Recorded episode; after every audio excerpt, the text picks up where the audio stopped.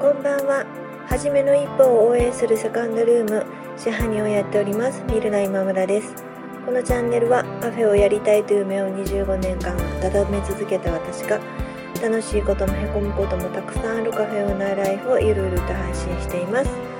あなたの初めの一歩の背中を押せる一言がお伝えできたらなと思って作っています。本日もよろしくお願いします。2020年の2月の終わりからコロナ禍が始まりましたけれども同じ年の2月の5日から私のお店は今の形にリスタートを切りましたその時にある目標を無理やり立てまして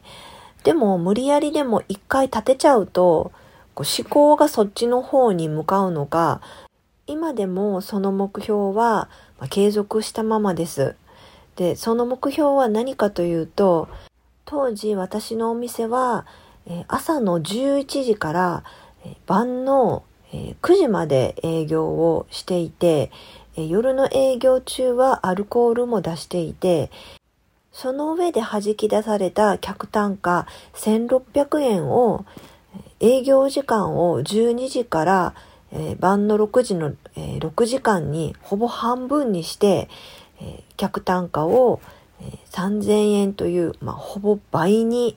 えするというものです。カフェという業態にしては何とも無謀な目標ではあるんですけれども、え、去年の2021年の実績は2500円で、え、現在の実績がだいたい2400円で、推移をしています。なぜカフェという業態では一見無謀に見えるようなそういう目標を立てたのかというと、まあ、もちろんせっかくリスタートを切るから目標を高くっていうのもありましたけれども、大きく2つの理由があります。えー、一つは、えー、当時指示していたメンターの先生に、えー、もし1000円の客単価を取りたかったら、1500円分の価値のある商品を出せるように努力をしなさいっていうふうに言われたことです。で、え、私はその、え、先生の言葉を聞いて、え、1000円の商品を売るために1500円の努力をするのなら、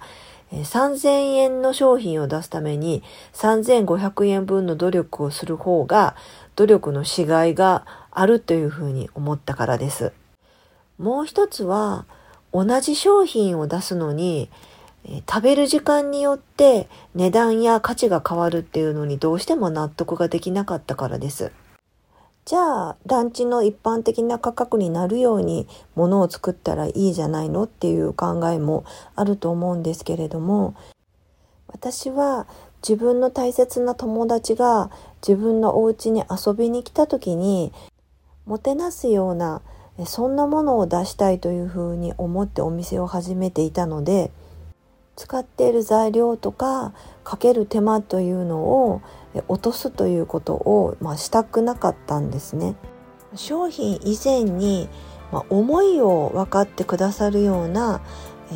ー、お客様との関係性をもう一度、えー、作り直したいというふうに思うようになりました。私前にノーと言わないお店を作りたいっていう、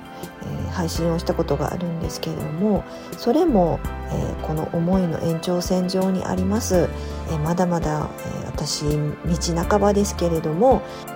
お店の価値というものが時間帯によって変わらないような、えそんなお店作りを、えこれからも続けていきたいというふうに思っています。